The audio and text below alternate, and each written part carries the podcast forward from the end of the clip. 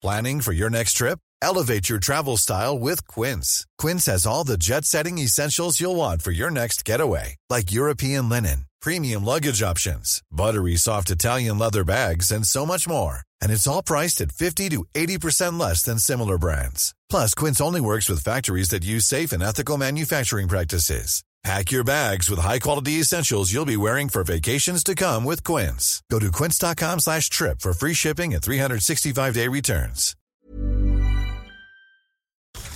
You're now rocking with the best. Welcome Please welcome. Welcome, all of you. to StarCast Ladies and gentlemen. with Flo and Max. Powered by Wyra. Also wir haben, äh, weil du gerade gesagt hast, äh, Betriebe, wir haben äh, 60 Standorte, ist immer noch ein bisschen anders, weil manche Betriebe bedienen mehrere Standorte sozusagen, ne, genau. Mehr als 80.000 Anlagen haben wir sozusagen jetzt auch komplett verbaut. Und das ist genau, also da A, haben wir äh, viele Stimmen, ähm, viele Projektgeschichten, was so spannend ist, weil die inspirieren wieder andere und einfach die Erfahrung an der Stelle. Und viele unserer Betriebe, also jetzt äh, hatte ich vorhin ja ein paar genannt, das sind wirklich äh, sehr lange Traditionsbetriebe, also schon mehrere Jahrzehnte sind sie in ihren Bereichen aktiv und das ist natürlich genial, weil du so halt auch auf eine wahnsinnige Expertise zurückgreifen kannst. Liebe Startcast-Fans, heute haben wir wieder ein Startup aus München zu Gast. Korrigier mich, wenn ich falsch liege. Hamburg. Aus Hamburg. Wow.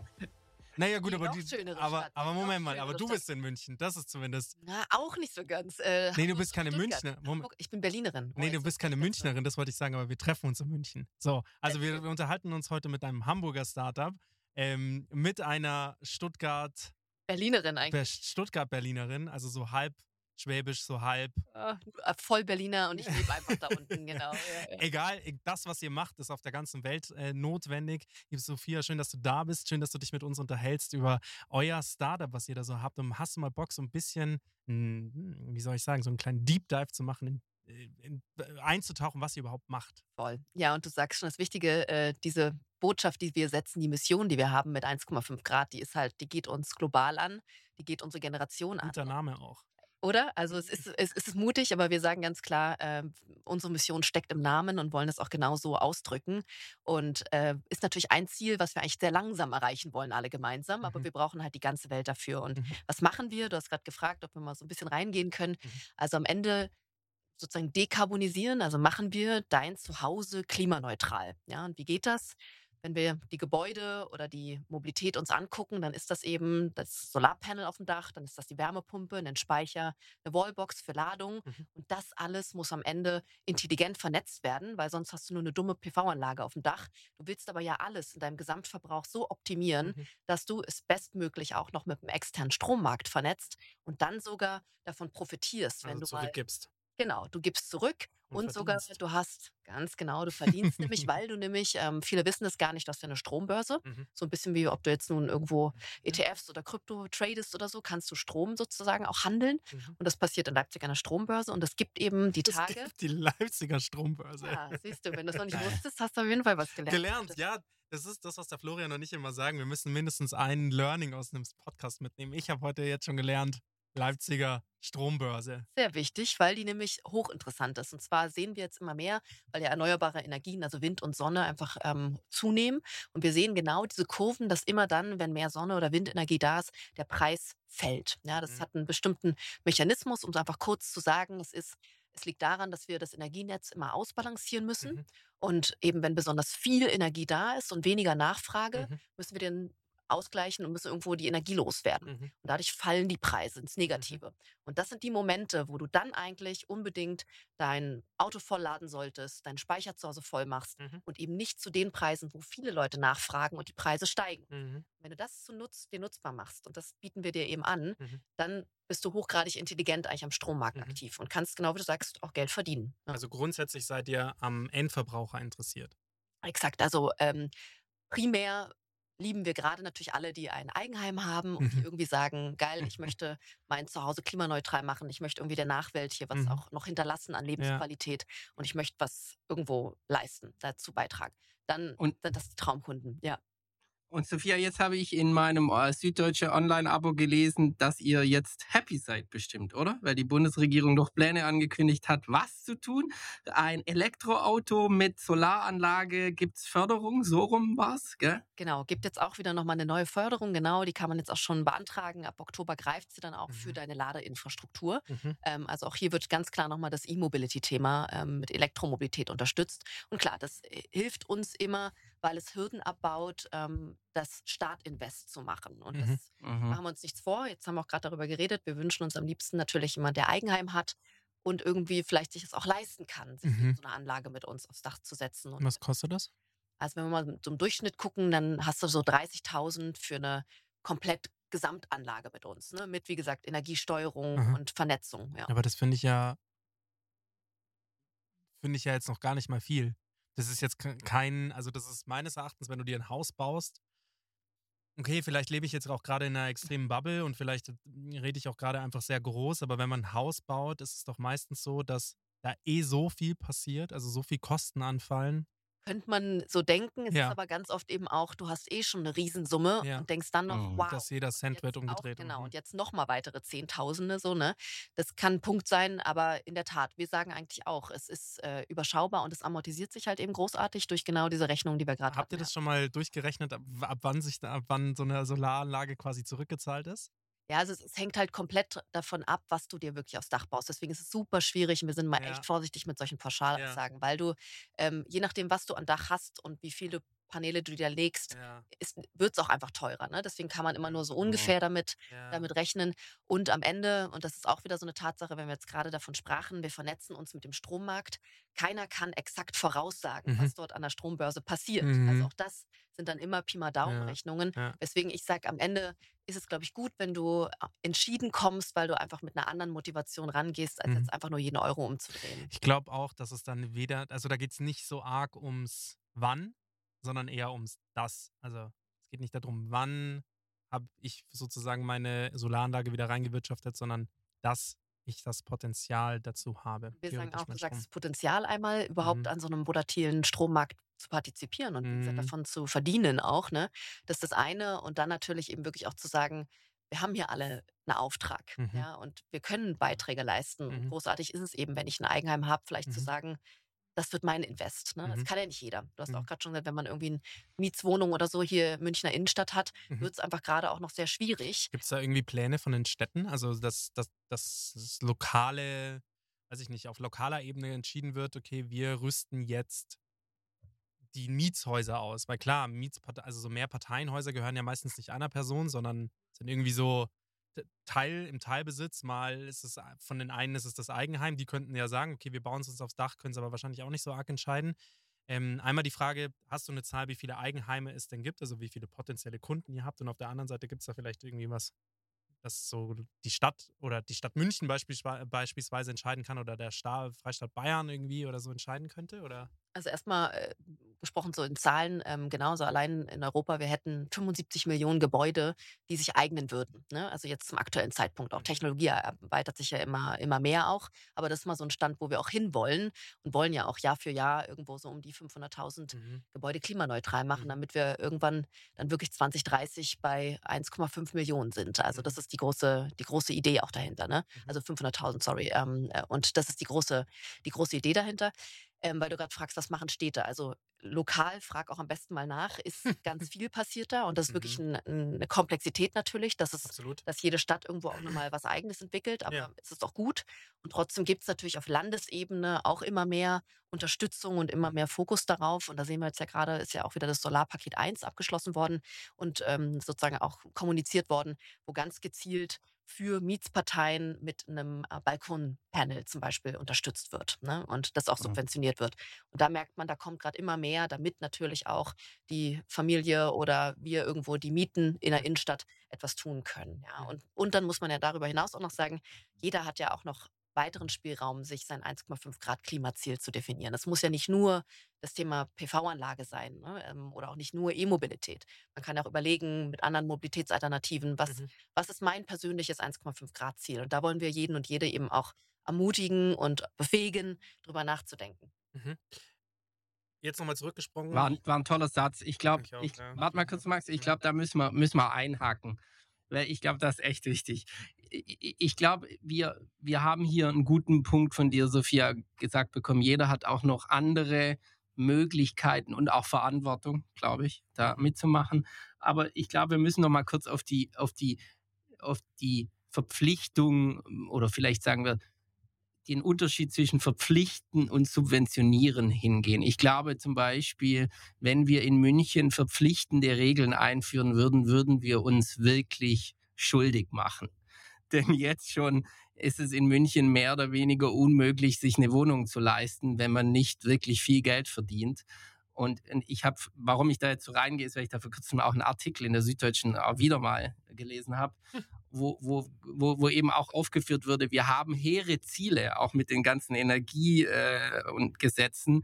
Aber für, zu was das geführt hat in den Städten ist, dass weniger, zumindest sagen wir mal, korreliert geführt hat. Ob das kausal ist, ist immer schwierig. Ist es, dass wir aktuell weniger bauen, weil das sich einfach auch nicht so richtig lohnt dann mehr, gerade eben. Und das dann immer schwieriger wird für Leute, die nicht so viel Geld und nicht in so einer Blase leben wie wir, uns Wohnungen zu kaufen. Deshalb bin ich, will ich da einhaken, da müssen wir echt vorsichtig sein. Ich glaube, eine andere Sache ist es zu sagen, wir fördern damit tun wir uns, glaube ich, einen Gefallen, weil die Leute, die sich leisten können und dann auch noch einen finanziellen Anreiz bekommen, die sich 30.000 Euro, was wahnsinnig viel Geld ist, leisten können, ich glaube, da, die haben auch viel Verantwortung, mehr Verantwortung, die, die sich leisten können. Und ich glaube, da, da sind wir absolut richtig auf dem richtigen Weg dann. Das wollte ich nur noch mal loswerden, weil ich glaube, das ist eine ganz schwierige Diskussion, weil wir jetzt ja auch beschlossen haben, wenn ich es richtig verstanden habe, dass manche Energiegesetze gar nicht kommen sollen, weil wir eben diese Bauproblematik haben. Jetzt habe ich aber eine andere Frage, kritisch in deine Richtung. Nicht kritisch, aber es interessiert mich. Wie, wir hatten nämlich vor kurzem Enpal da. Wie unterscheidet ihr euch im Produkt?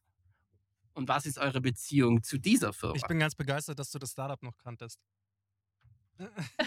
Vergisst du sonst immer die Startup-Namen? Nee, aber es kommt öfter mal vor, dass wir ähm, dann nochmal über ein Startup reden und dann sitzen wir beide da und überlegen, wie das Startup hieß. Deswegen war ich gerade ganz begeistert, dass er so aus der Kanone geschossen heraus gesagt hat, wie das Startup hieß. Total. Genau, also äußerlich. Äh, Ja, und weil die mir jetzt aber auch in meinem Feed, ich, komm, ich, ich kriege nur noch Enpal angeboten, seit wir den Podcast aufgenommen haben. Alle Werbung ist von denen, die tun mir richtig leid, ich koste die richtig Geld. Ab heute dann nur noch 1,5 Grad, aber natürlich ganz intelligent, äh, genau, ganz intelligent und zielgerichtet zugespielt. Nee, also ich, einmal wollte ich auch noch mal kurz unter, unterstreichen, ähm, Florian, was du auch sagst. Ähm, genau, wir müssen gerade mit dem Thema Subvention und eben auch Verbot ganz, ganz vorsichtig sein. Da bin ich bei dir. Subvention kann man jetzt auch sagen, es ist immer nur, es geht immer nur in eine Richtung, aber alle zahlen ja irgendwie Steuern. Obwohl ich da sage, wir müssen aber mal irgendwo beginnen. Ne, wenn wir immer nur sagen, wir kriegen Ja. keine Lösung für alle hin, dann sind wir typisch wieder wie in Deutschland ganz oft. Dann warten wir mal Ja. ab und auf einmal fahren die Züge Genau. aber links und rechts ab. Also deswegen bin ich da erstmal froh, wenn überhaupt was unterstützt wird, ja, wenn wir da Mhm. rein wollen und wir sehen es in anderen Ländern drumherum, auch unsere Nachbarn, die machen das sehr gut schon seit vielen, vielen Jahrzehnten. Verbot bin ich auch sich ähnlich schwierig wie du, weil Ver meistens Verbot in, in, wel, in welchen. Ja, oder Verpflichtung, so rum Hm. vielleicht, dass man sagt, man darf nicht bauen, wenn. exakt. ne? Ach so, ja, halt okay, gut, das das ist wirklich. verbauen musst. Ja, ja.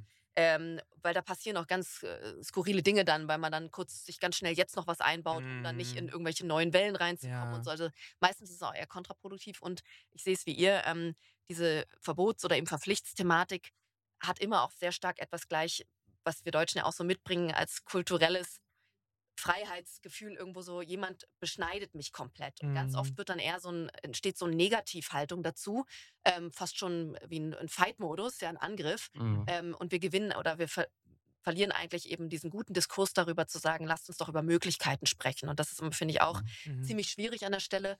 Dennoch, und das finde ich so ein bisschen, ist halt auch ein Regierungsthema, verpassen wir ganz oft so viele Weichen links und Mhm. rechts schon vorher, dass wir es dann so weit treiben, dass es nicht recht. mehr anders geht als mit Mhm. einem Verbot. Und das Mhm. ist die Schwierigkeit gerade. Ne? Also, Eine Balance dazu finden ist grundsätzlich schwierig. Das ist halt, wenn du ähm, seit, weiß ich nicht wie viel, 100 Jahren auf, dem, auf der einen Schiene gefahren bist und dann auf einmal umspringen musst, weil es halt kurz vor knapp ist.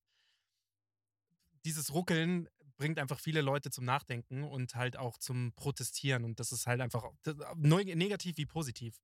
exakt. Und ich glaube, und da bin ich vielleicht auch ein bisschen bold mit meiner Aussage, wenn ich das so raushaue, sage ich, ich kann, ich glaube nicht, dass die Eigenheimbesitzer die einzigen sind, die was tun sollten. Und deswegen bin ich da auf diesem Punkt mit diesen Mietshäusern so hängen geblieben, eben auch mit den flächendeckend. Also bei Solarpanels geht es ja einfach quasi um Flächendeckung. Also je mehr Fläche man hat, desto mehr kann gespeichert werden und in Strom umgewandelt werden. Und deswegen glaube ich halt, müssen die Städte was tun. Die Mietshäuser müssen mitentscheiden dürfen, was passiert mit meinem Dach und was nicht. Das ist so viel ungenutzte Fläche, die in der Zukunft genutzt werden sollte. Und es ist vollkommen egal, welches Startup es ist am Ende des Tages, das es da oben zusammenbaut. Wir haben alle, und das ist das, was du eingangs so wunderschön gesagt hast, wir haben alle ein Ziel. Und es ist egal, wie wir dieses Ziel versuchen zu verfolgen. Egal, ob es ist, wir fahren nur noch mit der Bahn oder wir holen uns ein Elektroauto oder ich fahre mit dem E-Roller oder whatever, ich baue mir ein Solarpanel aufs Dach oder ich versuche autark zu leben und genau. pflanze alles zu Hause an. So, ja. egal was Konsum es ist. Konsum überdenken auch. Konsum genau, überdenken, ja. genau also in jeglicher Hinsicht. Deswegen glaube ich einfach, es muss ähm, jetzt hier von mir, wie gesagt, diese bolde Aussage rausgehauen, es muss mit den Mietshäusern was passieren. Weil ein Teil, klar, sind die Eigenheime, aber die sind ja sowieso schon, wie ihr es ja beide schon sehr gut gesagt habt, ähm, die jetzt auch noch, die ja eh schon Kosten auf sich nehmen, zu verpflichten, ähm, zu bauen, ist, ist meines, meiner, meines Erachtens nur ein Teil des Ansatzes, der helfen könnte. Ich habe leider keine genaue Zahl, die hast du vielleicht mehr, wie viele Eigenheime es in Deutschland gibt und wie viele Mietshäuser vielleicht. Ähm, genau, also wir haben also für uns auch die Zahl gesetzt. Das sind, glaube ich, irgendwie äh, circa, ich weiß nicht, 35, waren es 35 müsste, ich müsste fast nochmal nachgucken, wenn ich die nachliefern darf. Das muss ich rausschneiden. Das genau, genau. Aber ich müsste nochmal, wir haben es nämlich mal gemacht und da war mal so eine Schätzfrage, wie viele Dächer, ist ja nochmal so ein Thema, was, welche mhm. Dächer sind geeignet. Ja. Du hast ja dann auch nochmal so, ja. wir können sehr viel bebauen, weil wir sehr kluge Wechselrichter haben, das heißt auch in schattigen Lagen und so weiter. Dann lass uns da auch gleich noch drüber reden, wie genau. ihr euch abhebt, weil das war nämlich auch eine andere Frage genau. von Florian. Genau, das würde nämlich jetzt nochmal auch den, du hast gerade nämlich den äh, gute, eigentlich perfekte Überleitung äh, hingegeben zu dem erstmal, was du fragst, Florian, nämlich äh, die Thematik mit Enpal. Ähm, erstmal, und das hast du gerade so schön gesagt, Max, ähm, haben wir alle ein gemeinsames Ziel. Also klar sind wir Wettbewerber am Markt, aber A ist Wettbewerb erstmal gut, ja, und das motiviert dich auch immer ja. noch geilere Produkte zu entwickeln. Ja. Und am Ende zahlen wir in eine gemeinsame Vision ein, nämlich mhm. wir wollen klimaneutrales Wohnen möglich machen, ja. erstmal für jeden und jede, ja. Und ähm, wo sind jetzt die großen Unterschiede. Also erstmal kann man sagen, Enpal ist einfach über seit sieben Jahren schon am Markt, einfach schon viel größer etabliert, würde ich sagen, und hat sich ja vor allem immer fokussiert auf PV. Also es kam ganz klar von einer PV-Anlage her, mhm. von einer Solaranlage, kombiniert mit einer ähm, Finanzierung. Also sie sind eigentlich sehr stark aufgetreten als Finanzierungsdienstleister und haben Finanzmodelle aufgebaut dahinter. Mhm. Ne? Das unterscheidet komplett sich von uns. Also wir gehen auf Kauf, wir sind komplett im Kaufbereich und haben weniger als NPAL nicht eine Zentrale aufgebaut, die alles sozusagen aus Berlin heraus ähm, steuert und koordiniert und die Teams hin, in, mhm. hinschickt in die Region, sondern wir haben halt gesagt, dein Haus zu Hause umzubauen und auszurüsten. Wir haben gerade über Summen geredet braucht einfach ganz viel Vertrauen. Und mhm. Du lässt jemand rein in dein allervertrautestes Nest sozusagen. Und das willst du meistens mit jemandem, den du auch vertraust. Das heißt, wir haben gemerkt, dass diese Regionalität einfach mit das wichtigste Versprechen ist.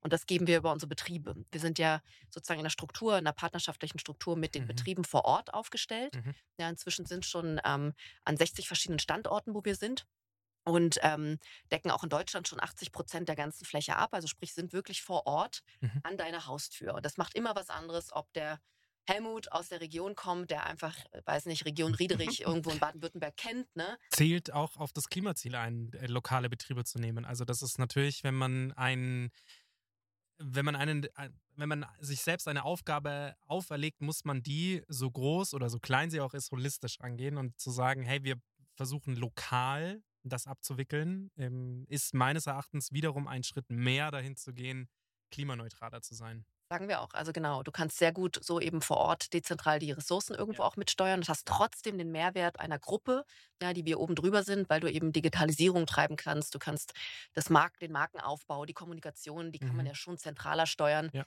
Und da das ist auch die große Synergie und den Mehrwert, den, den so ein lokaler Standort sieht, mit uns einfach wachsen kann, weil alleine kann der Betrieb mit 30 Mann, Frau vor Ort das gar nicht alles stemmen. Mhm. Und das ist dann wieder der Mehrwert einer Gruppe oben drüber. Ne? Ähm, und das ist, glaube ich, das, wo wir äh, uns massivst abgrenzen, also wo wir einfach echt anders sind, USP haben, diese Regionalität.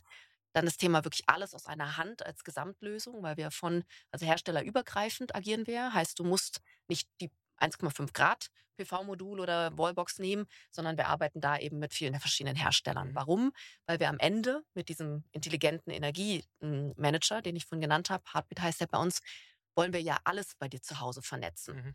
Und jetzt können wir nicht immer verlangen, dass jemand schon mit uns eine PV-Anlage gebaut hat. Das heißt, am Ende soll ja alles reinfließen in dieses System. Und das Mhm. macht uns auch nochmal komplett, würde ich sagen, ähm, ähm, ja, einfach einzigartig am Markt, dass wir diesen elegant, intelligenten ähm, Heartbeat Energiemanager haben, der dann dich mit dem Strommarkt vernetzt, der über herstellerübergreifend die Geräte installiert oder halt integriert. Mhm. Ja.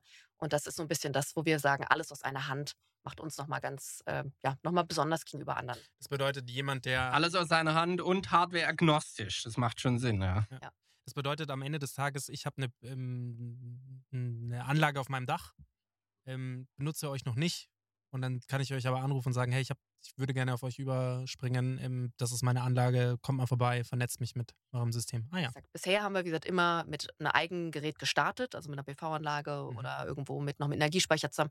Ähm, aber ganz genau, das wird jetzt mehr und mehr auch kommen, weil die Leute diesen Mehrwert von so Mhm. einem Energiemanager oder einem Energietrader, wie wir es vorhin hatten, Mhm. verstehen, ähm, Mhm. um wirklich dynamischen Stromtarif zu steuern Mhm. und zu managen. Und das wird jetzt mehr und mehr kommen. Hat wahrscheinlich auch so ein bisschen den Gamification-Charakter, wenn dann der Helmut oder die Renate da sitzt am Samstagabend beim Grillen und dann, wenn dann die Nachbarn da sind, zeigen sie wieder in der App, wie viel sie heute schon gespart haben. Ja. Und das ist wahrscheinlich auch das beste ähm, Kaltakquisemittel, wenn dann die Regina, die Nachbarin, sagt, komm Harald, wir bauen uns jetzt auch so ein Ding aufs Dach. Das wäre großartig. Und klar, dieses irgendwo in der Nachbar, Nachbarschaft werben, das ist großartig. Aber da sagst du was, also äh, da gehen wahrscheinlich jetzt gerade auch, wenn das dann jemand hört, unseren ganzen App-Entwicklern ähm, einfach Mhm. irgendwie mal die, äh, die, die Augen und Ohren auf, weil das genauso ist. So denken wir natürlich, dass du Ja. wirklich darüber viel mehr dann auch noch deinen direkten Beitrag, den du Mhm. leistest, visualisieren kannst. Ne? Das springt auch nicht, jeder springt nicht drauf an.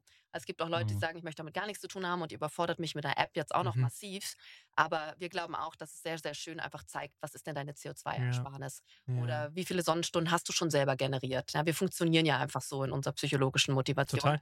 Ja. Und dann kannst du sehr schön auch noch weitere Dinge damit spinnen, dass du dann auch Menschen irgendwo in ja, äh, Helden- und Heldinnenstatus vielleicht äh, dich weiterentwickeln lässt. Ne? Wie du sagst, Gamification greift da richtig schön. Ja. Ja, Also da wird noch eine Menge kommen. Ja. Find ich sehr Sophia, darf ich dich mal noch eine Frage stellen? Darf ich dir mal noch eine Frage stellen, wo, wo ich ein bisschen deine Einschätzung hören wollte? Weil das ist mir zu, äh, gekommen im Laufe des Gesprächs. Wir haben ja drüber gesprochen, über Verpflichtung und Subvention. Aber wenn ich jetzt, ich habe jetzt nochmal zugehört und so im Hintergrund ein bisschen nachgedacht, Gamification einspeisen. Aber werden wir denn nicht eh früher oder später an den Punkt kommen, wo die wo wir, jetzt weiß ich gar nicht in welchem Zeitraum, in, in der Zukunft, in ein paar Jahren, wo wir, wo wir eh, wo das alles so einfach geht und vielleicht auch die PV-Module billiger werden und der Strompreis, den wir bekommen, wenn wir einspeisen, so gut wird, dass, dass es ihnen natürlich einen Anreiz gibt, die Teile auf die, aufs Dach zu bauen und den Speicher zu bringen, mit zu, mit zu verbauen das, das habe ich mir gerade so überlegt, weil das wäre ja die einfachste Möglichkeit, oder? Also wenn es sich einfach lohnen würde, dann würde es doch jeder machen. Ich würde ganz klar sagen, ja. Also eigentlich kommt keiner mehr dran vorbei, weil wir, ähm, also da sind wir auch wirklich stolz drauf, weil wir halt echt sagen können, mit erneuerbaren Energien hast du immer den günstigsten Strom. Also du bist irgendwann, kann man wirklich so formulieren als eine Schlagzeile, äh, Mhm. dass du eigentlich total blöd bist oder von absolut von yesterday, wenn du noch für deinen Strom einen Pauschaltarif zahlst und am besten noch eine Nachzahlung oder sowas hast. Ne? Und das wird irgendwie, glaube ich, auch nochmal viele, viele Leute motivieren, weil da muss man auch so sagen, hatte ich auch letztens eine spannende Diskussion zu, die wenigsten sind so intrinsisch altruistisch motiviert, dass sie sagen, ja, ist mir alles egal, Hauptsache die Welt irgendwo wird länger existieren Mhm. und äh, lasst uns für die Nachfolgen irgendwas machen. Mhm. Die meisten haben andere Motivationen. Ganz oft ist der Preis einfach ein Anreiz. Ne? Und deswegen, wie du sagst, wenn der Mechanismus verstanden wird, was wir mit einem Leben von Wind und Sonne, A, mit der Unabhängigkeit, das Mhm. hast du vorhin auch so schön gesagt, mit autark sein. Ich finde, das ist erstmal jetzt auch nach all diesen schwierigen Dingen auch in den letzten Jahren und viel mediale irgendwo auch aufheizen rund Mhm. um Angriffskrieg und Co. finde ich das erstmal eine Riesenbotschaft, ja, Mhm. gerade so dieses Freiheits der Freiheitswunsch der Mhm. Deutschen. Mhm. Ey, du kannst dich komplett unabhängig machen von irgendwo den Shells und den Saudis und you name it, ja, von Mhm. diesen zentralen Großkonzernen. Finde ich Botschaft Nummer eins, die super mächtig ist. Und die zweite, genau, du kannst auch noch profitieren davon. Und dein Energiegeldbeutel, der wird auch noch irgendwo positiv klingen, wenn du halt wirklich lernst, zu den intelligenten Zeiten ein- und auszuspeisen. Ja. Jetzt haben wir Mhm. ähm, jetzt gerade, also währenddessen wir aufnehmen, äh, liebe Zuhörer, war der inoffizielle Start der IAA.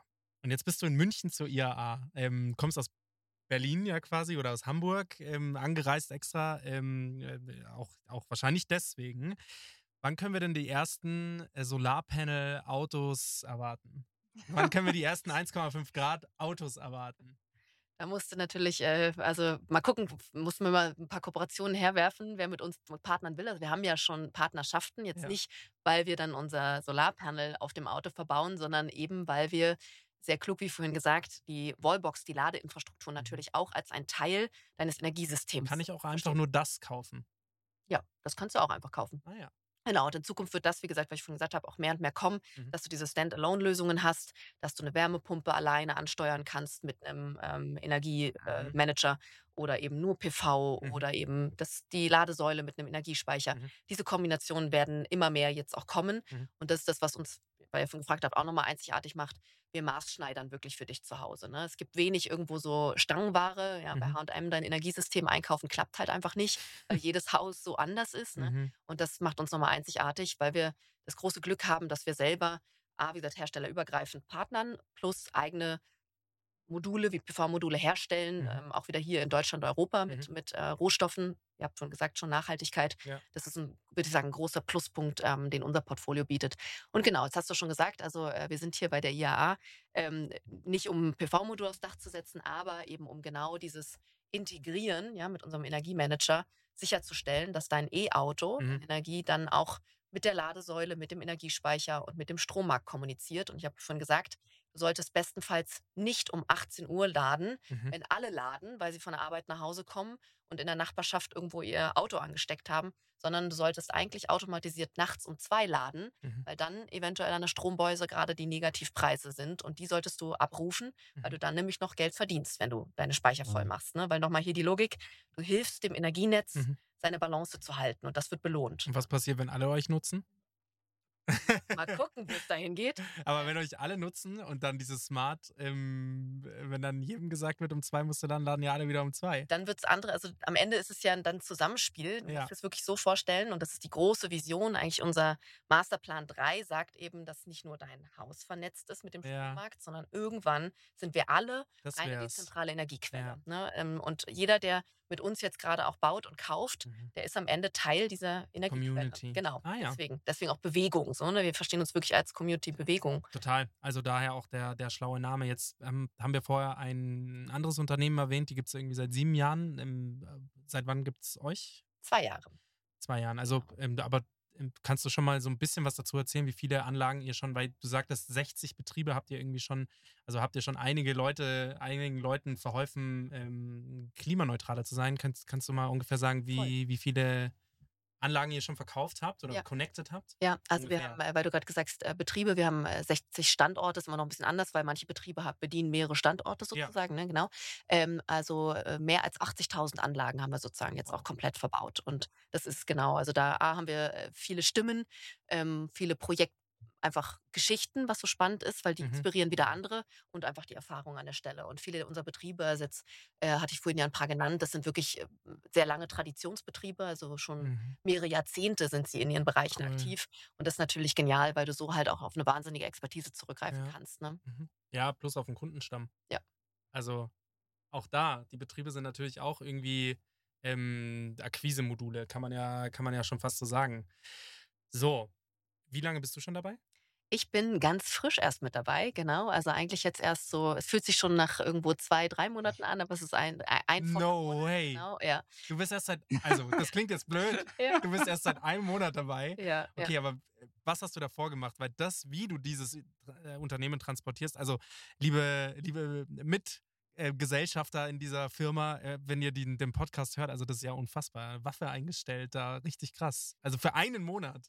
Dankeschön. Vielleicht ist das die Motivation, die noch da ist. ich denke, ähm, an, äh, nein, auch definitiv, die wird für immer bleiben. Ja, das glaube Ich ich. glaube, ähm, was uns alle verbindet, und das ist, äh, muss ich auch sagen, das Aller, Allerstärkste in der Company, wenn wir auch Mhm. über Talent reden. Und ähm, aktuell kriegen wir wirklich so großartige Talente an Bord, ähm, weil einfach diese Mission, da sind wir wieder, Mhm. ja, die verbindet auf, die, hat, die erzeugt eine Antriebskraft, die ist Ja. einfach krasser. Die geht darüber hinaus, was mache ich Tag für Tag meine acht Stunden Arbeitszeit, sondern ist wirklich eben, ich investiere meine Lebenszeit, weil ich daran was Ja, glaube. zu Ne? Und ich glaube, 100%. deswegen können wir das so rüberbringen und wahrscheinlich jeden, den du einfach und jede, die du einlädst, würde Mhm. genau mit so einer Leidenschaft erzählen, was wir vorhaben. Und trotzdem ist es eine Riesenvision und die ist manchmal auch, äh, wie Philipp so schön sagt, unser Gründer und CEO, äh, geisteskrank, weil es schon Wahnsinn ist, was wir erreichen wollen. Aber Mhm. ähm, das habt ihr gerade schon gefragt, zwei Jahre, äh, sehr früh jetzt Unicorn geworden, weil eben auch alle unsere Partner, unsere Investoren daran glauben, Mhm. dass wir genau auf dem richtigen Weg sind, ne? mit diesem, Mhm. ich gerade sprach, Wow. von diesem vor allem drei Stufen Masterplan. Genau, ähm, ja, aber trotzdem ist es noch so frisch. Du hast gerade gesagt, was habe ich davor gemacht? Deswegen ist es nicht so ganz, ganz neu. Ich war immer schon in der Mobility-Branche und sehr früh bei Mercedes auch rund um Charging, E-Mobility auch viel Mhm. getrieben. Viel im Startup-Bereich gemacht, zuletzt jetzt dann auch selber gegründet im Blockchain-Bereich, wo wir uns die Backend-Infrastruktur angeguckt haben. Mhm. Also damit diese Geräte alle miteinander klug kommunizieren Mhm. und sich Transaktionen versenden, ja, also Daten versenden, braucht es eben am besten auch eine dezentrale Infrastruktur. Weil wir haben ja gerade gesagt, wir wollen irgendwann all diese Energiequellen, Solarpanel, Windparks miteinander vernetzen. Und das werden wir nicht schaffen mit einem zentralen Server. Ne? Mhm. Und da haben wir Ja. die letzten Jahre dran gearbeitet. Somit war ich eh auch schon immer viel mit dieser Energie unterwegs, sagen wir es mal Mhm. so. Ja, ähm, ich bin eine Sache, die ich dir wirklich hoch anrechnen muss, und das ist, du bist, glaube ich, der, die erste Gästin, die wir haben, die das macht. Wir stellen Fragen und du greifst die Fragen wieder auf. Das heißt, es geht niemals eine Frage verloren. Es ist jedes Mal in dem Podcast so, dass wir irgendwelche Fragen stellen und die gehen dann irgendwann verloren und dann höre ich mir die Folgen nochmal an und das mache ich eigentlich selten. Aber wenn ich es mir dann nochmal anhöre, dann merke ich immer so, die ein oder andere Frage wird dann ähm, ähm, verschluckt. Du hast gerade ähm, gesagt Talents, ihr kriegt einen tollen, ihr habt einen tollen Talentezulauf. Wie viele Leute seid ihr aktuell? Wir sind aktuell, also weltweit, wenn man es jetzt betrachtet, über die, wir sind ja auch schon in Sydney, wir sind in Helsinki, ne, Mhm. also wirklich schon auch ähm, mit, mit großen Unternehmen vor Ort in den Ländern unterwegs. Dann sind wir jetzt so über drei, äh, 1300 genau Talente, die wir an Krass. Bord haben. Ja, genau. Krass. Also ihr, äh, euer, also eure Message ist auch, ihr seid nicht nur Dach, sondern ihr seid weltweit. agierend. Richtig. Ja, das klar. ist nochmal wieder ein Unterschied zu genau anderen genannten, ähm, dass wir global unterwegs sind und dadurch natürlich nochmal ja. ein ganz anderes starkes Partnernetz auch an Herstellern nutzen können. Mhm. Ja. Ähm, Das war von Anfang an klar, dass ihr gesagt habt, wenn 1,5 Grad Ziel, dann geht das nur weltweit und dann müssen wir uns auch weltweit aufstellen. Es ist so, weil wenn wir am Ende über diese Vernetzung reden, Ja. gerade auch intelligent Ja. über Ländergrenzen hinweg, Ja. dann muss, das ist eine Zukunftsvision. Da machen wir uns nichts vor. Da braucht es jetzt Schritt für Schritt natürlich echt viel äh, Man-Woman-Power, um dahin Mhm. zu kommen. Aber das ist die Vision, die wollen Ja. wir erreichen und genau deswegen denken wir so groß. Ja, Mhm. Und dich haben sie dann quasi als CMO mit eingestellt. genau, Denn exakt. dein, du machst deinen Job sehr gut. Sehr gut, das ist ein schönes Feedback auf jeden Fall. Nee, genau. Das, und das sind auch hier wieder nicht nur ich. Ähm, es sind natürlich unglaublich viele, Mhm. gerade einfach ähm, Menschen, die da jeden Tag irgendwo Herzblut und äh, Zeit und Brain und alles reinstecken. Total. Und deswegen natürlich auch so eine krasse Marke aufgebaut Mhm. haben, ähm, was in den letzten Jahren passiert ist. Und das Mhm. finde ich immer so wieder Chapeau, wo ich wirklich auch sage, gerade an diese Startmannschaft, die losgelegt hat, Mhm. ähm, in einem so kleinen Kreis so viel, Wie viel waren das am Anfang? also die sind, na gut, kontinuierlich halt gewachsen, aber Ja klar, auf Anfang- 1300 Genau. gewachsen. Zählen da die, die 60 Betriebe da mit dazu? Ja, Ja. exakt. mhm. Und das ist eben genau der Punkt, weswegen Mhm. bei uns immer in so Stufen das dann eben auch einfach Aber wie viele sitzen jetzt bei euch im Büro, sage ich jetzt mal? Also Ist ja auch wieder schwer beim Büro kommt, sitzt ja Ja, keiner mehr. Nein, also korrekt. wir sitzen schon auch gerne im Büro, aber ähm, die Holding an sich, wenn du jetzt mal Hamburg und Berlin als große Standorte, Ja. also in Berlin sitzt jetzt zum Großteil unser Tech-Team, mhm. die genau diese kluge Intelligenz in dem äh, Energiemanager Gebündelt, ne? Manager sozusagen bündeln, genau. Und in, in Hamburg viel Management und auch nochmal Marketing und Sales. Also sind wir in Summe so in der Holding rund um 120 Leute Wow. ungefähr, genau. Das ja. ist für zwei Jahre ganz schön steil aufgestiegen. Deswegen, also es ist eine wahnsinnige, Mhm. wahnsinniger Wachstum exponentiell, Mhm. ja. Florians Fragenblock bezieht sich vor allem auf äh, Finanzierung und Co. Da hast du vorher auch schon mal was gesagt, aber jetzt ähm, kann gerne mein Co-Host seine Fragen stellen. ja, also ich glaube, dass ihr dann gebootstrapped sind, dürfen wir mal getrost ausschließen. Aber ist auch schön, wenn du jetzt sagst, das ist Quatsch. Aber genau, dann erzähl mal gerne ein bisschen drü- drüber, ähm, wie viele Runden ihr schon gemacht habt, wie viel Geld ihr eingesammelt habt, wer so die Investoren sind und wie die euch unterstützen. Das würde mich interessieren. Ja, voll gerne.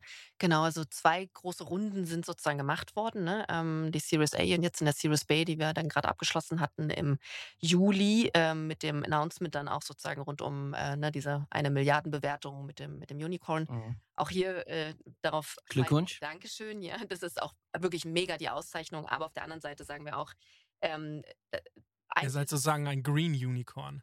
Kann man so sagen, genau. Nicht pink, nicht, sondern richtig, richtig grün, ganz genau. Oder eigentlich sind wir lila, ja, ist ja noch die viel coolere Farbe. Äh, oder Aubergine, wie wir sagen. Nee, ähm, aber was erstmal wichtig dazu sagen ist, äh, Unicorn hin oder her, äh, ja, es ist erstmal gut und es hat uns für die Kommunikation auch geholfen und hilft auch für Credibility, aber es ist eigentlich nur ein Ritterschlag, der dir dann sagt, du hast jetzt richtig viel Verantwortung. Mhm. Und Das ähm, ist schon ein Stigma, gell? Also du musst jetzt liefern. Es ist genau das und das haben wir ja auch versprochen und dieses Versprechen geben wir ab. Und so traurig das ist, unsere Gesellschaft schaut den Leuten lieber beim Scheitern als beim Gewinnen zu. Das ist, das ist leider so. Also ähm, es klicken sich doch die traurigen Geschichten immer besser als die, die positiven und wir mit unserem Podcast arbeiten an den positiven Geschichten. Sehr gut. Man wollte ich gerade sagen, weil die Chance geben wir ihnen nämlich nicht. Sehr gut. Genau, Ja. sondern zeigen, dass es eben wirklich mit Möglichkeit und, und Hoffnung einfach viel voran auch geht. Ähm, das ist auch genau irgendwie diese Energie, die wir ver versprühen wollen, ja. Ähm, aber genau, zu deiner Frage zurück. Also ähm, erstmal, das ist die Runde und die Runden, die wir abgeschlossen haben. Ähm, jetzt zuletzt ja auch mit, ähm, es waren über 400 Millionen Investment. Bei uns muss man aber immer wieder sagen, und das ist das Spezielle, wir haben ja eine äh, interessante Struktur, wie wir dann auch Investment äh, verstehen, weil wir ähm, Mhm. auf der einen Seite ist es Kapital einfach, was reinkommt. Auf der anderen Seite ist es ja sozusagen Equity, also sind das Anteile. Also wir haben ja eine Rückbeteiligung an unsere, ähm, an unsere Standorte. Ja, das ist nochmal das, was uns ganz speziell macht. Diese Betriebe vor Ort sind mit beteiligt. Die verkaufen nicht einfach nur ihr Unternehmen Okay. an uns, sondern das sind alles sozusagen Gründer. Ja, wir verstehen sie auch, wir nennen sie sogar auch Gründer, weil die Standortleiter, die diese Betriebe aufgebaut haben, bleiben eben auch fester Gründungsteil sozusagen und Anteilsteil in der Gruppe, ne? also in der 1,5 Grad Company sozusagen. Und das ist nochmal was Mhm. Besonderes. Das ist anders als andere, die einfach sagen, wir machen eine feindliche Übernahme sozusagen und kaufen einfach einen Betrieb komplett auf. Ne? Und das ist so ein bisschen der Unterschied in unserer, in unserer Struktur. Ähm, und so haben wir es haben wir's aufgebaut. Wie gesagt, sind wir diese zwei Runden gegangen. Und weil du gerade noch gesagt hast, Investoren, es ist ein, würde ich sagen, recht bunter Mix ähm, aus CVC. Also du hast Corporate äh, Venture Capital drin, ähm, wie Porsche, die zum Beispiel In dem Bereich. Mhm, genau. Also äh, Oh, können wow. wir auch gleich ja nochmal irgendwie über Vor- Vor- und Nachteile reden. Aber ähm, Porsche zum Beispiel mit äh, Porsche Ventures war einer der allerersten, die auch in uns investiert haben. Ähm, hier genau wieder das. Sind die ähnlich wie BMW? Also BMW hat ja auch so einen Ausgründungsarm, ähm, haben dann weniger was mit dem Porsche, mit dem, mit dem Auto selber zu tun, also, sondern sind quasi so ein Au- Ich, also, ich- weil du jetzt gerade BMW ansprichst, ähm, die kenne ich jetzt nicht tief im Inneren sozusagen, aber Mhm. ganz genau, die investieren übergreifend. Also Ja. die investieren jetzt nicht nur irgendwo in ein Porsche-relevantes ähm, Teil oder irgendwas oder äh, Entwicklung, sondern ganz genau, die gucken sich eher eben breiter die Trendthemen an Mhm. und gehen da auch recht breit rein. Und äh, Porsche hat halt sehr stark das Thema ähm, Awareness, Nachhaltigkeit, Grün sich auf die Fahne geschrieben. Deswegen auch da ein breites Portfolio auch. Habe ich auch gerade letztens noch eine Gründerin getroffen, ähm, äh, Be Aware. Das ist auch nochmal so ein Eventformat und ein Bildungsformat rund um Nachhaltigkeit und eben Awareness. Mhm. Und so seht ihr, das ist ein recht breites Feld auch. Und wir sind eben Green Tech, also ähm, eigentlich ja grundsätzlich eine Tech-Company, die aber eben auch Handwerk mit verbindet. Das ist das Spannende, dieser Brückenschlag. Und das hat natürlich auch irgendwo Porsche mit irgendwie dann Interesse geweckt. Deswegen sind die so früh eingestiegen. Dann haben wir Hanil zum Beispiel auch, da bin ich auch diese Woche auf dem Event, auch rund um Nachhaltigkeit und Schön. Enkelfähigkeit, dr- so nennen die es ja und drücken es ganz stark aus. Also auch hier ein großartiges Unternehmen, was echt zeigt, hey, wir haben eine Verantwortung und die müssen wir packen. Und das ist mal schön zu sehen, wenn gerade solche ja, Offices oder Venture-Arme, die natürlich auch einfach finanziell kräftig sind, auch wirklich sagen, hier geben wir jungen Gründer und Gründerinnen eine Chance und investieren in euch. Ne? Und das ist das Schöne gerade eben an einem äh, Corporate Venture Capital, würde ich sagen, dass sie immer auch noch eine Marke mitbringen, natürlich auch einen Kundenstamm und ein Produkt. Und wenn du da natürlich auch schaust, und deswegen sind natürlich auch die Porsches oder aber auch andere sehr interessant für uns, weil sie am Ende oft auch Überschneidungen mit unseren Kunden, Kundinnengruppen haben. Mhm. Ne? Und das ist das Mächtige, würde ich sagen, in so einem Fall eines CVCs, der ein Produkt und eine starke Marke auch mitbringt. Ne? Weil du gerade auch so kurz gefragt hast, äh, ö, äh, die in so einem Fall.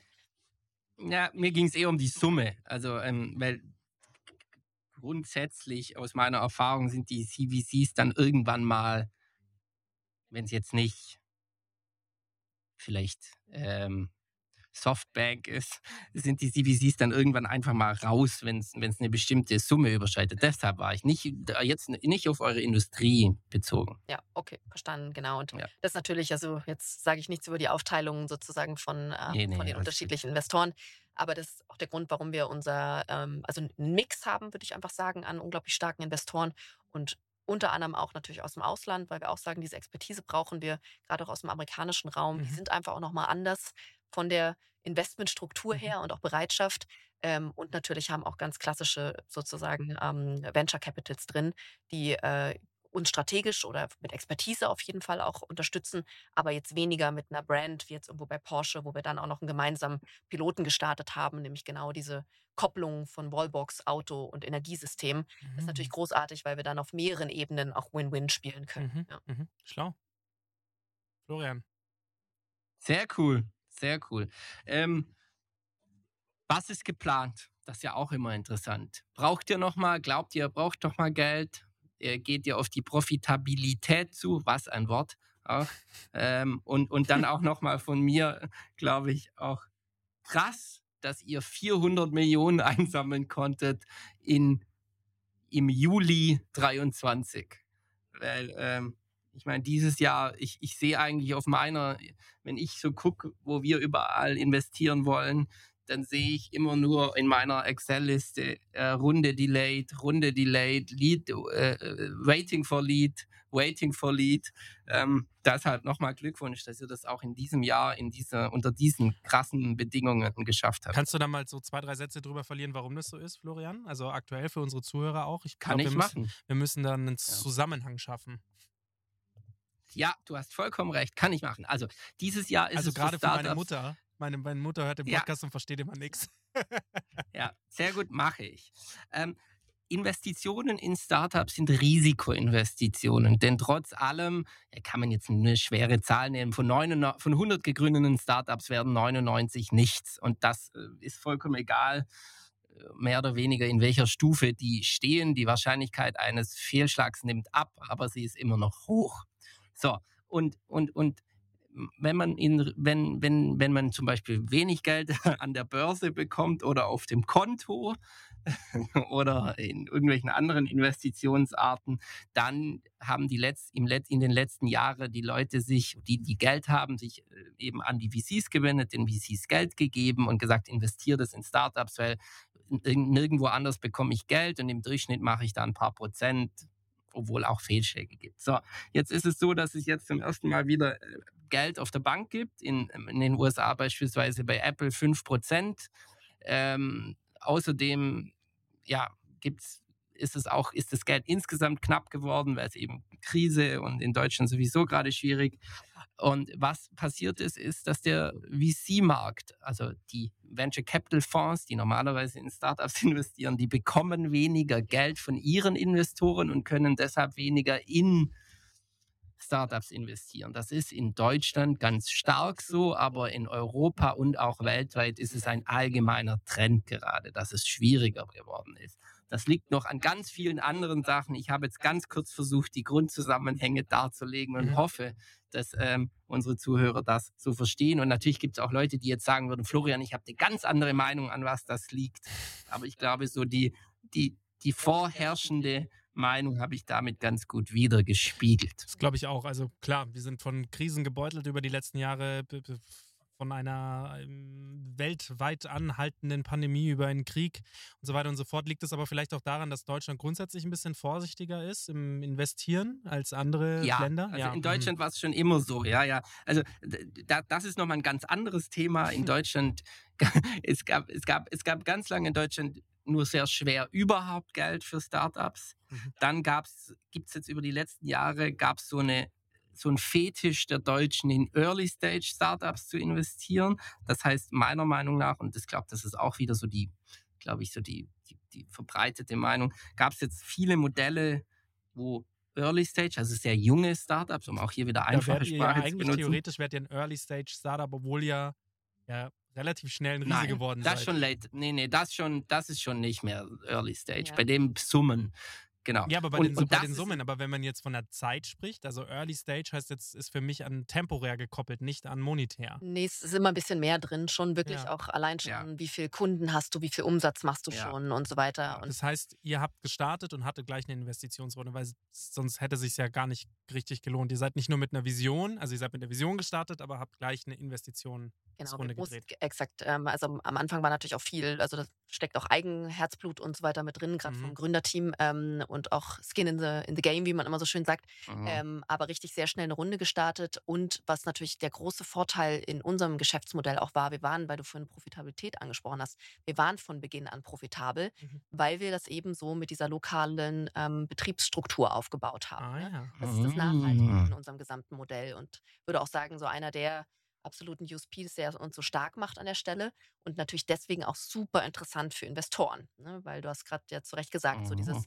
massive Risiko ähm, haben wir damit schon so ein bisschen genommen und gesagt, guck mal, wir haben ein Modell, Wir was verbrennen kein. Geld, sondern es funktioniert einfach aufgrund der Struktur. Exakt. Mhm. Und das war, gibt schon mal Sicherheit und Vertrauen an der Stelle Mhm. in so einer Zeit. Ne? Und natürlich, äh, in der Tat, ähm, hast du auch gerade Florian gesagt, gibt es immer noch mal links und rechts ja auch irgendwo Ausnahmen. Und wir haben natürlich gerade ein Thema, das ganze Thema Green Tech, Nachhaltigkeit, Mhm. Energie. Wenn noch irgendwo Geld fließt, dann gerade dort. Ne? Mhm. Also das kann man, können alle so ein Mhm. bisschen bestätigen. Ja. Ähm, und am Ende, weil du auch gerade gesagt hast, äh, es ist eine persönliche Meinung und eine Beobachtung, Analyse von dir, Florian. Ich glaube auch, du kannst jeden Gründer und Gründerin fragen gerade, der Markt sieht so aus. Es ist super schwer gerade.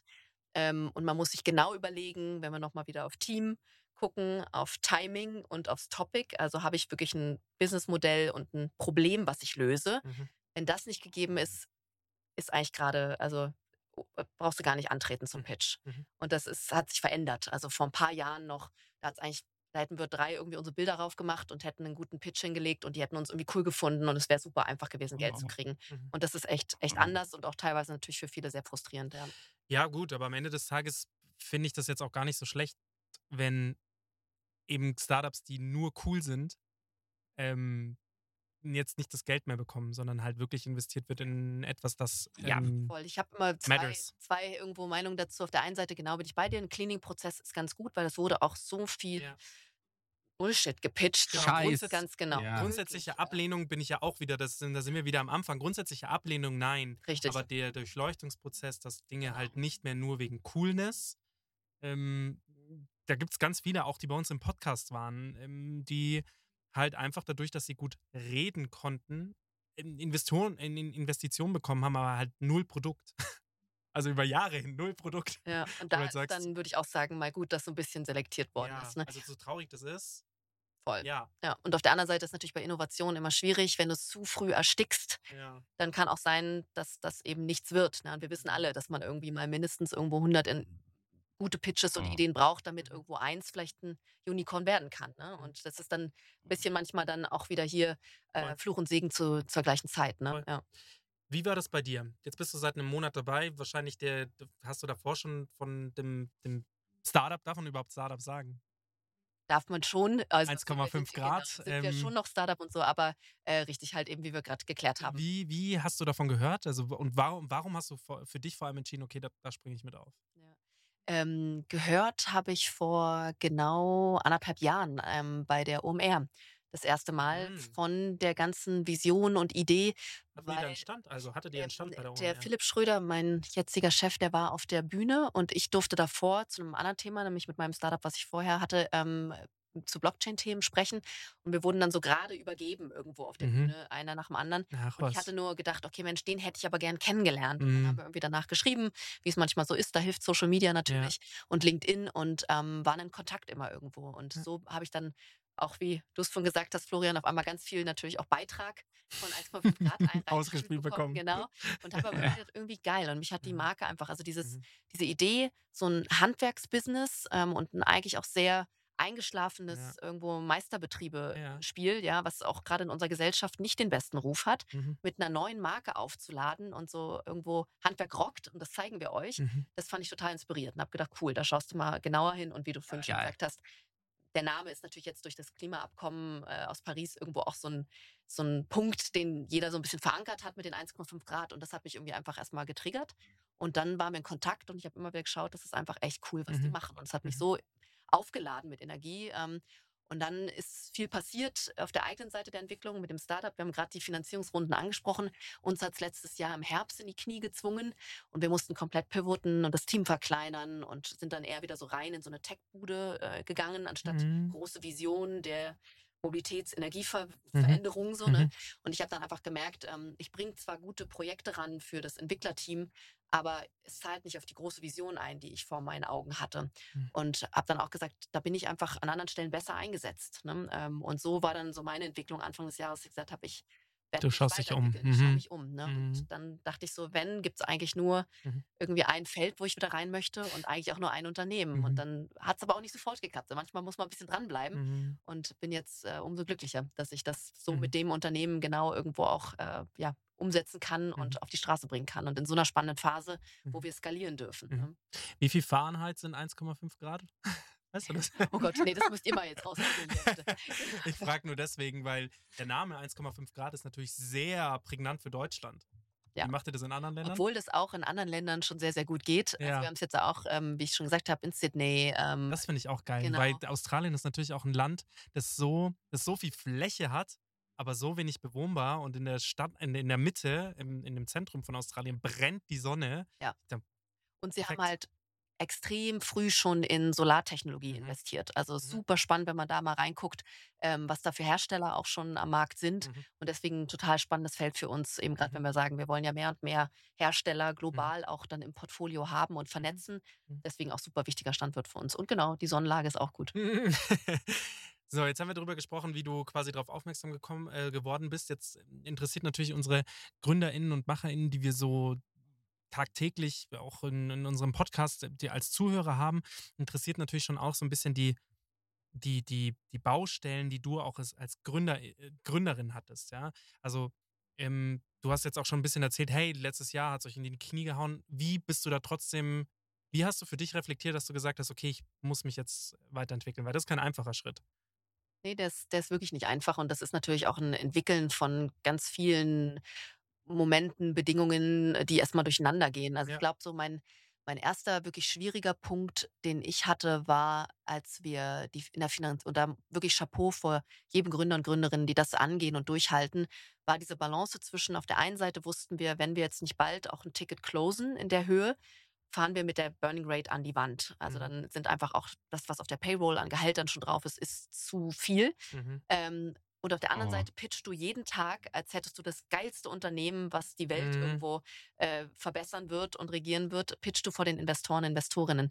Und das war, da bist du wirklich wie Two-Face. Also ich habe mich echt gefühlt wie schizophren. Mhm. Und das war psychologisch, muss ich sagen, eine meiner härtesten Phasen. Da immer wieder zu sagen, es ist jetzt so und ich muss Ruhe ins System, ins Team reinbringen und auf der anderen Seite aber auch ehrlich sein, ja, weil wir haben immer von Beginn an gesagt, wir kommunizieren ehrlich und ja. transparent, genau, Mhm. äh, damit man sich auch darauf einstellen kann, macht man den Weg mit, mit aller Mhm. Unsicherheit. Und auf der anderen Seite eben, wie gesagt, pitchst du irgendwo dein, dein Pitch-Deck, was Mhm. einfach äh, riesengroß wird. Ja. Mhm. Und das war eine schwierige Phase. Und in der Phase habe ich dann, wie gesagt, auch gemerkt, wie wichtig Transparenz ist, Mhm. aber auch immer wieder irgendwo bei sich zu sein, echt auch Ruhemomente zu finden. Ähm, und jetzt ist so dieses äh, Wort irgendwie Resilienz auch so mega inflationär gerade genutzt, aber Absolut. es ist sau wichtig, dass wir immer wieder dann gucken, auch gerade als Gründer, Gründerin, wo habe ich meinen Ruhepunkt, wo ich mal in Reflexion überhaupt wieder komme, weil sonst bist du nur noch in so einem Hamsterrad Mhm. und machst irgendwann echt dumme Entscheidungen. Ähm, und dann war es für mich so die Phase, wo ich natürlich gemerkt habe, ich wickel das Team auf Teile ab. Ja, wir brauchten ja, wie gesagt, dann vor allem, weil ich schon gesagt habe, noch das Tech, ja, aber auch das Tech-Team. Ja. Ne? Das heißt, auf anderen Stellen, Marketing, Sales, haben wir natürlich stark abgebaut und habe dann viel unterstützt, zu gucken, wo können die Leute in neue Firmen, in Ah, das Netzwerke ist, glaube rein. ich, das Schlimmste, weil du, du hast- baust so ab. du dein- baust deine- ab und genau. eigentlich hast du ja, also vorher baust du eine Verbindung zu den Leuten auf, weil du hast ja vorher auch gesagt, Team mit das Wichtigste, so dass du Talents hast. Die baust du dir auf, die ziehst du dir ran, die arbeiten mit dir ein, zwei, drei Jahre vielleicht oder halt auch wenn es nur zwei, drei Monate sind. Dann musst du die gehen lassen. Ja, das ist wirklich schmerzhaft und also jeder, der das mal durchgemacht hat, weiß irgendwie, es, ist, es tut richtig weh. Aber auch hier wieder, weil wir Transparenz hatten, wenn du gut kommunizierst und einfach echt auch dich A, verletzlich zeigst, aber auch mit irgendwo einem Plan und einer Idee Mhm. und dann auch Unterstützung aufmachst und die ehrlich meinst, Mhm. dann kannst du ganz viel damit wettmachen. Und meistens stärkt es die Beziehungen Mhm. sogar. Und das ist für mich auch so ein Learning, ja, Startup-Phase hin oder her. Beziehungen bleiben. Mhm. Wenn die Menschen weiterziehen in neue Unternehmen, in neue coole Projekte, das bleibt ja und das, du profitierst wieder davon. Und Mhm. Kann gut sein, dass sie halt auch wiederkommen, ja. ist so. Ne? Und deswegen glaube ich, das ist erstmal ganz wichtig. Und wenn du da auch gut durch mit guter Resilienz auch, auch mit dir im Reinen durchgehst, dann ist das erstmal, dann gehst du so stark daraus. Mhm. Und für mich war dann eben nur klar, was ich vorhin gesagt habe, ähm, die Vision, die ich habe, da wo ich meine Lebenszeit investieren möchte. Und die ist für mich das Allerwichtigste. Also Ja. diese Frage auch immer wieder zu stellen, wo investiere ich was rein? Dann gebe ich Vollgas von morgens bis abends, aber ich möchte wissen, wo Mhm. die kommt für mich nur in bestimmten Feldern in Frage. Und das war immer die Energie- und Mobilitätswende. Und deswegen war irgendwie für mich auch so klar, ich gehe jetzt diesen Schritt weiter. Und dann passte ganz viel zusammen. Es ist dann auch Timing und auch viel, ähm, ja, das Universum muss es gut mit dir meinen. Ne? Mhm. Du musst natürlich offen sein und die Chance sehen. Aber ähm, viel kommt auch dann einfach Gutes zusammen und Mhm. dann fügst du es am besten Mhm. gut zusammen. Und so war es bei mir. Und das war für mich so ein Learning am Ende, auf jeden Fall nochmal als Gründer, Gründerin, was ultra spannend ist, aber auch mega herausfordernd. Ne? Und das ist aber auch, wo ich jedem das auch noch mitgeben möchte, weil du das auch gerade gefragt hast, diesen Punkt nicht zu verpassen. Wir müssen immer wieder so ehrlich sein und Ja. reflektieren. Du hast vorhin auch gesagt, es gab so viele Startups, die haben über Jahre ohne Produkt, ohne irgendwas irgendwie da überlebt und sind immer wieder weitergegangen. Kein totes Pferd zu reiten ist auch ganz, ganz wichtig. Ne? Und dann lieber zu sagen, ich beende das, lieber ein Ende irgendwo, was jetzt da ist, als ganz lang gezogen und irgendwo richtig mühsam am Ende, weil da verbrennst du viel mehr. Mhm. Ne? Und das war so ein bisschen, muss Mhm. ich sagen, in, im, im letzten Jahr vor allem, würde ich sagen, mit meinem Hauptlearning. Und trotzdem, also ja, gründen muss man echt wollen, aber es ist auch geil. Also was man Mhm. da lernt, ähm, Mhm. von äh, du schreibst einen Artikel und musst irgendwie dich um jegliche Kommunikation selber kümmern, bis hin zu, du programmierst was oder musst, keine Ahnung, eine Grafik erstellen. Du machst ja alles hands-on. Mhm. Das ist schon wirklich ein Learning, was du in anderen großen Firmen, wo du halt eben einen kleinen Aufgabenbereich hast, Mhm. einfach so übergreifend nicht niemals erfahren wirst. Ne? Ja. Und das ist dann auch immer spannend, wenn wir.